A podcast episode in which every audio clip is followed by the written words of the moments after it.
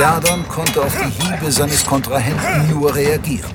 Den Schwertkünsten des gardischen Königssohns hatte er nichts außer seiner puren Muskelkraft entgegenzusetzen. Die Hiebe, mit denen Bestlin auf ihn eindrosch, waren so wuchtvoll und aggressiv, dass es ihm vernichtende Schmerzen in die Knochen jagte. Bereits die erste Begegnung mit einem Auserwählten machte Jadon klar, dass er in diesem Wettkampf nichts verloren hatte. Er war nicht gut genug, weder für diese Aufgabe noch für irgendeine andere. Die Götter mussten sich geirrt haben. Ein Irrtum, den er nun mit seinem Leben bezahlen musste. Das nennst du einen Schwertkampf? Mein kleiner Neffe kann besser mit seiner Waffe umgehen als du, Stümper. Jadon wich einer weiteren Parade aus, war aber beim letzten Schlag zu langsam und spürte, wie die scharfe Klinge ihm die Haut über seinen Rücken aufritzte. Ein heißer Schmerz ließ ihn zusammenzucken. Ich werde dich filizieren wie ein Bergrind. Ja, tötet ihn für mich. Ich möchte mich in seinem Blut baden, während ich mich euch hingebe.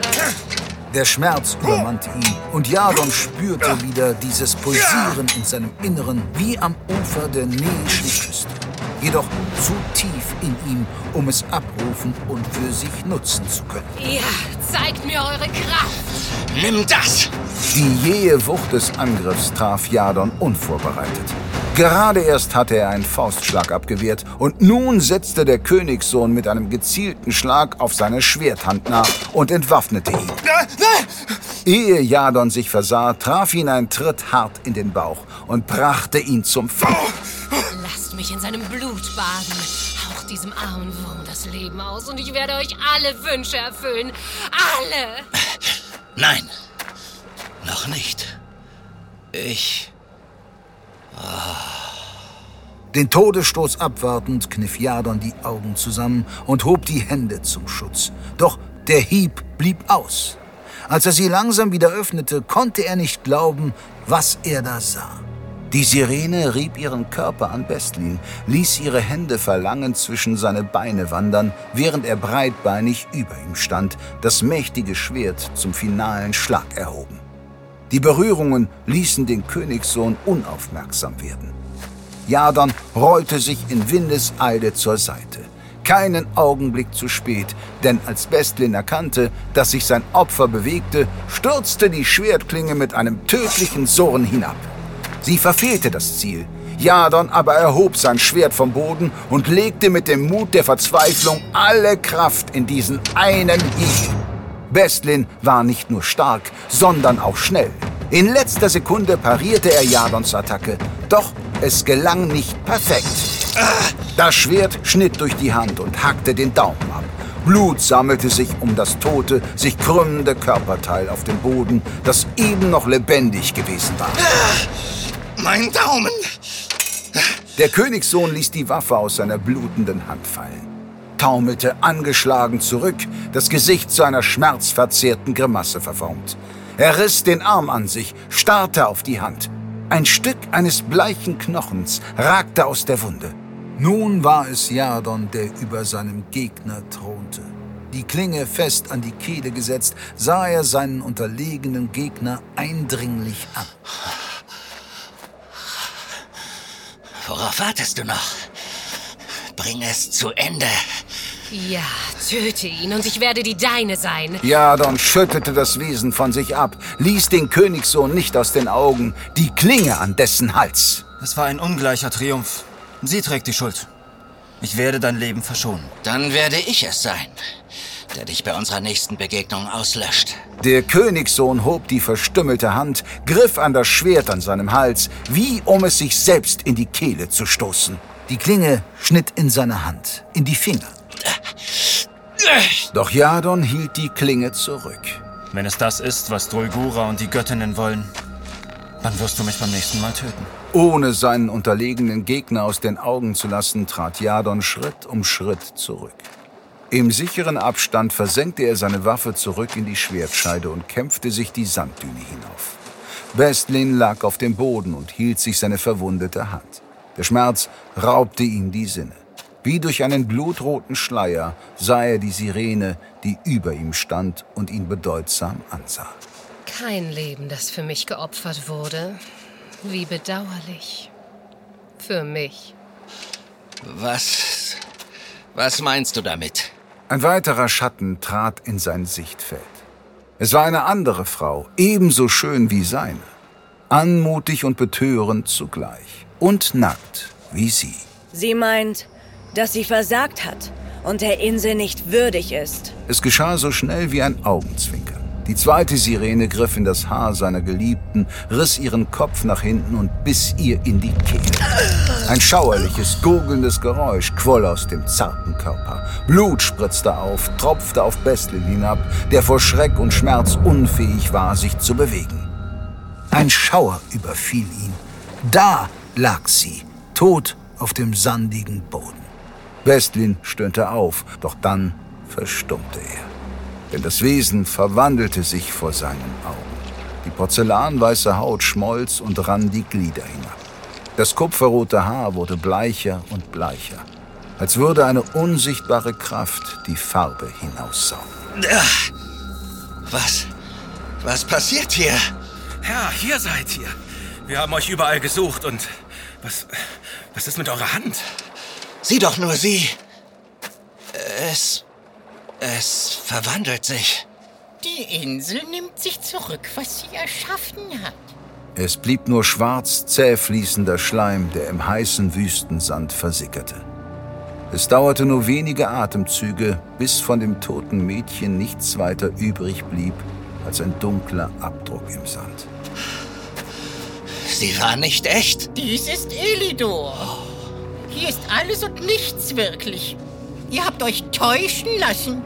Und das nur zu einem Zweck und Grund, mein Herr und Gebieter, um euch aufzuhalten, um euch von eurer eigentlichen Aufgabe abzulenken. Ich fürchte, das ist Elidor gelungen, mein Herr. Bei den Ahnen Teronias. Was habe ich nur getan? Schlagartig wurde er sich seines Fehlers bewusst, dass er sich von seiner heiligen Aufgabe hatte ableiten lassen.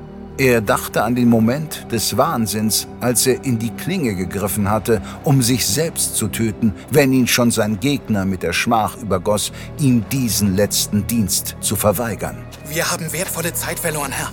Aber wenn wir jetzt aufbrechen, können wir unseren Vorsprung vielleicht wieder ausbauen. So soll es sein. Ruf die Männer beisammen. Wir brechen sofort auf.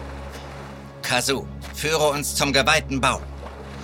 Und solltest du es noch einmal zulassen, dass die Insel mich ablenkt, wird es dich deinen Kopf kosten. So wahr ich Bestlin von Björnsgard bin. Ja, mein Herr und Gebieter. Was machen wir mit den anderen Frauen? Sie werden die Männer nicht so ohne weiteres ziehen lassen. Der gardische Königssohn wandte sich seinem treuesten Soldaten zu und sah ihn fest an. Schlachtet sie ab. Sie alle. Teronia braucht einen neuen König. Thronanwärter aus allen Teilen des Reichs machen sich auf, um am Wettlauf der Könige teilzunehmen. Ein Weg voller Gefahren und Verderben liegt vor ihnen, den nur der rechtmäßige Thronerbe überleben wird.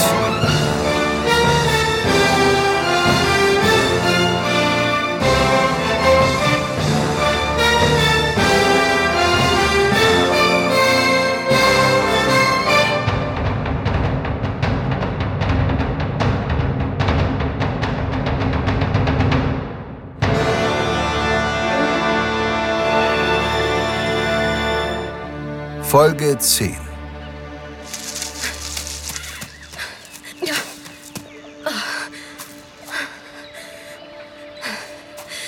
Ich muss weiter. Muss weiter. Darf mich nicht ausruhen.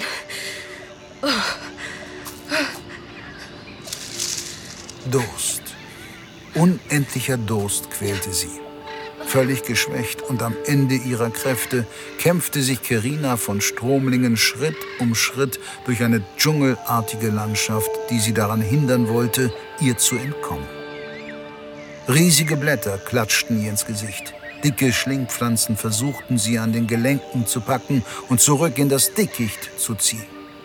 Nur ein mit jedem Schlag stumpfer werdendes Kurzmesser und ihr Bogen waren ihr geblieben. Kerina brauchte eine Pause, doch sie wagte es nicht anzuhalten. Zu groß war die Angst, dass ihr Verfolger dichter zu ihr aufschließen würde. Dass er ihre Fährte aufgenommen hatte, stand fest. Sie spürte die tödliche Gefahr, die hinter ihr her war. Ohne Unterlass bahnte sie sich ihren Weg durch das grüne Dickicht, bis mit einem Mal kein Grün mehr da war. Ohne Vorwarnung hatte sie die Wand aus lebenden Pflanzen durchschritten und befand sich nun am Anfang eines ebenen Geländes, wie sie es von ihrer Heimat kannte. War das möglich? Konnte diese kleine Insel wirklich derart facettenreich sein? Viel Zeit zum Wundern blieb ihr nicht. Denn sie sah etwas, das ihre gestorbene Hoffnung neu entfachte. Wasser.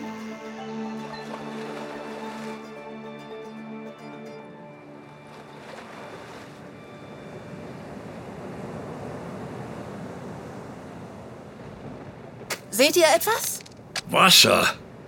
Oh, wir sollten reingehen. Das Wetter wird immer ungemütlicher. Ja, du hast recht.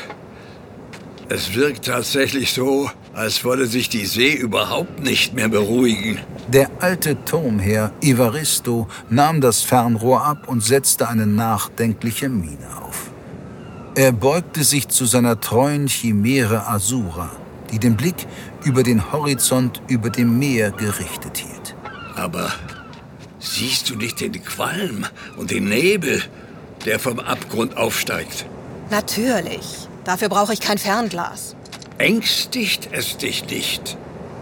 Seit dem Auftakt des Wettlaufs, seit ich weiß, dass der Abgrund einen Teilnehmer ins Rennen geschickt hat, umgibt mich eine kaum mehr zu bewältigende Furcht. Aber noch weiß ich nicht, was wir dagegen unternehmen könnten. Wenn Elidor diese Teilhabe zugelassen hat, werden wir es nicht aufhalten können. Nun ist es unsere alleinige Aufgabe, Schlimmeres abzuwenden. Schlimmeres? Ah. Wann ist es an Schlimmem genug? Wann ist der Zeitpunkt erreicht, an dem wir uns auflehnen müssen? Wir dürfen nicht zulassen, dass es wieder geschieht, dass der Abgrund sich wieder zur Macht erhebt. So weit wird es nicht kommen. Diesmal werden wir vorbereitet sein. So? Glaubst du das? Was ist diesmal anders als damals? Unser Wissen über die Gefahr, die von dem Abgrund ausgeht. Aber die Völker sind untereinander zerstritten. Arbeiten sie zusammen gegen den Abgrund? Im Gegenteil. Jeder ist sich selbst der Nächste und der Feind des anderen. Tironia konnte damals nur errettet werden, weil es als eine starke Einheit auftrat. Vereint im Kampf, erinnere dich. Was ist davon übrig geblieben? Was ist heute anders? Besser für die freie Welt? Für Tironia? Damals gab es die letzte Bastion nicht. Erinnere dich.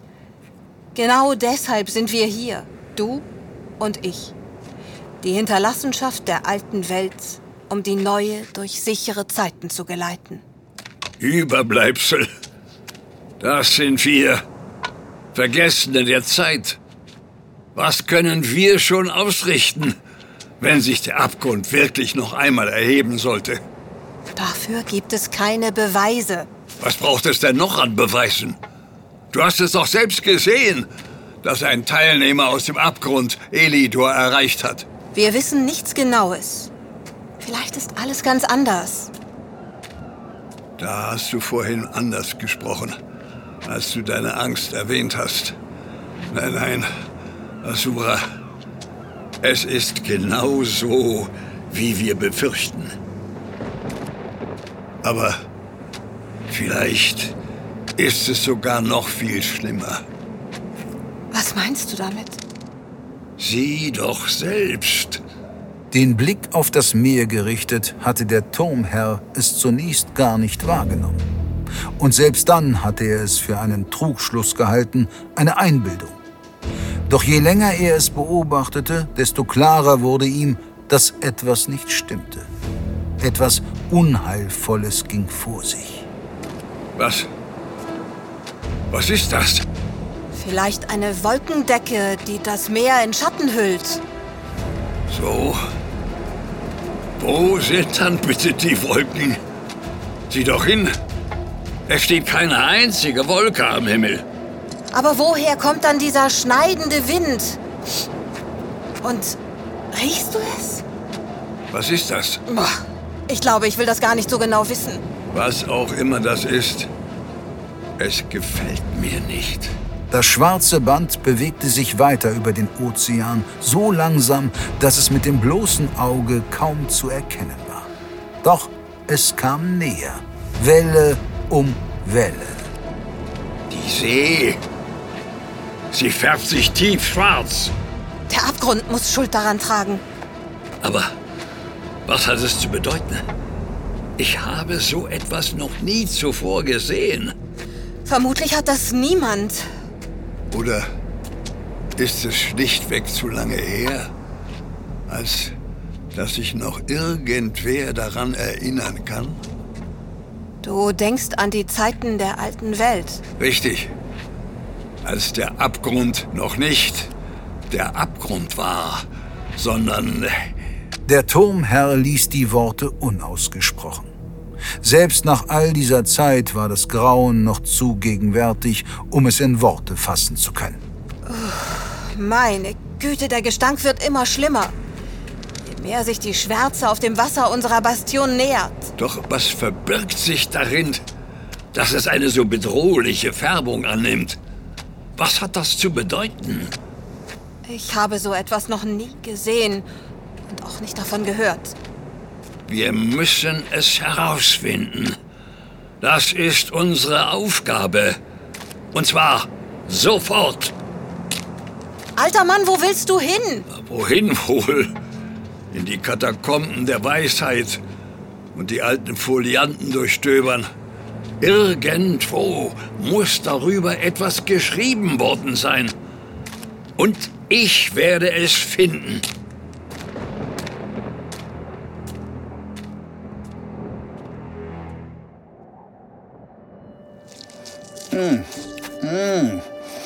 Gar nicht mal so schlecht, dieses Tier. Wie nennt ihr es? Ich, ich kann gar nicht hinsehen. Und schreit doch bitte nicht so. Ihr müsst leise sein. Sicherlich würde es besser schmecken, wenn wir das Fleisch über einem Feuer braten könnten. Hm, Auch ein Stück, mein Hufschmied?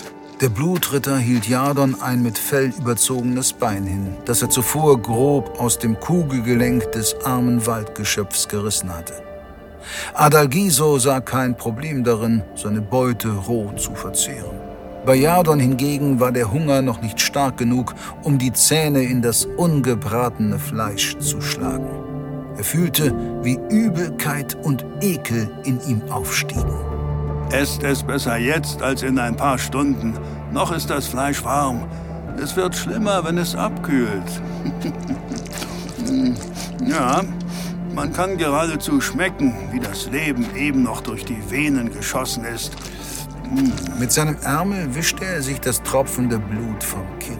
Jadon wandte sich angewidert ab. Er hatte Hunger. Doch mehr noch machte ihm der Durst zu schaffen. Sein Shanidari hatte ihn allerdings eingebläut, sich die Wasservorräte sparsam aufzuteilen, da ein Ende dieser Wüstenlandschaft stets unvorhersehbar war. Die Insel ist im Wandel. hatte er gesagt. Wie die Gezeiten dieser Insel selbst konnten Landstriche abrupt aufhören oder sich ins Unendliche ziehen. Jadon verstand es nicht. Ihm wollte nicht klar werden, wie sich Landstriche scheinbar willkürlich verändern konnten. Jegliches Zeitgefühl hatte ihn verlassen. Es kam ihm vor, als hätten sie die Oase vor Tagen hinter sich gelassen. Der Verstand aber sagte ihm, dass sie erst seit einer Stunde durch das wüstenähnliche Gebiet streiften. Sie hatten seitdem nicht geschlafen. Oder doch? Ich bitte euch eindringlich, senkt eure Stimmen. Der Sand hat Ohren. Glaubt mir. Willst du uns sagen, dass selbst von dem Sand eine Gefahr ausgeht? Um der alten Götter willen seid doch leise. Wenn du Gefahr witterst, warum treibst du uns dann durch diese sandige Einöde? weil wir keine Zeit mehr verlieren dürfen. Außerdem ist das hier die weitaus weniger gefährliche Strecke. Wie beruhigend. Jadon ließ seinen Blick durch die Gegend schweifen. Es war beeindruckend, wie unterschiedlich sich diese Insel mit dem mystischen Namen Elidor präsentierte. Waren sie eben noch am Strand gewesen und durch eine fruchtbare Oase gestreift, in der er auf den anderen Anwärter gestoßen war, Bestlin, dem Thronfolger von Björnsgard, glich die Gegend nun der nähischen Wüste. Nur, dass der Sand nicht fein rot war, sondern weiß, blendend weiß wie frisch gefallener Schnee. Obendrein war er so weich, dass jeder Schritt einem Kraftakt glich. Jadon konnte bloß hoffen, dass sie bald das Ende erreichten. Was ist mit dir, mein schweigsames Stück Treibgut? Keule? Der Blutritter hielt dem aus dem Meer gezogenen Fischer, der sich selbst Eltron nannte, das Fleisch hin, doch dieser wandte sich angewidert ab. Banausen. Gut, hm. dann bleibt eben mehr für mich. Still! Hm. Was ist los? Bleibt stehen! Gibt keinen Laut von euch! Oh, ganz schön nervös, der Kleine, was? Ich spüre es auch. Ein Zittern. Kommt das aus dem Sand? G gar nicht gut. Das ist gar nicht gut. Ja, ich kann es ebenfalls spüren. Was ist das? Wir nennen sie Sandkornschlüpfer. Dein Schwert. Mhm. Du hast recht. Es schien, als wäre der Sand um sie herum erwacht. Das anfängliche Vibrieren steigerte sich zunehmend. Der Sand unter ihnen gab nach, ließ sie bis zu den Knöcheln darin versinken. Nicht bewegen, mach keinen Schritt. Vielleicht haben sie uns noch nicht entdeckt. Seht doch, der Sand schlägt Wellen. Sie bewegen sich direkt auf uns zu. Oh oh, zu spät. Zu spät für was? Sag du, winzige Inselkreatur, was sollen wir tun? Ihr, ihr, lauf!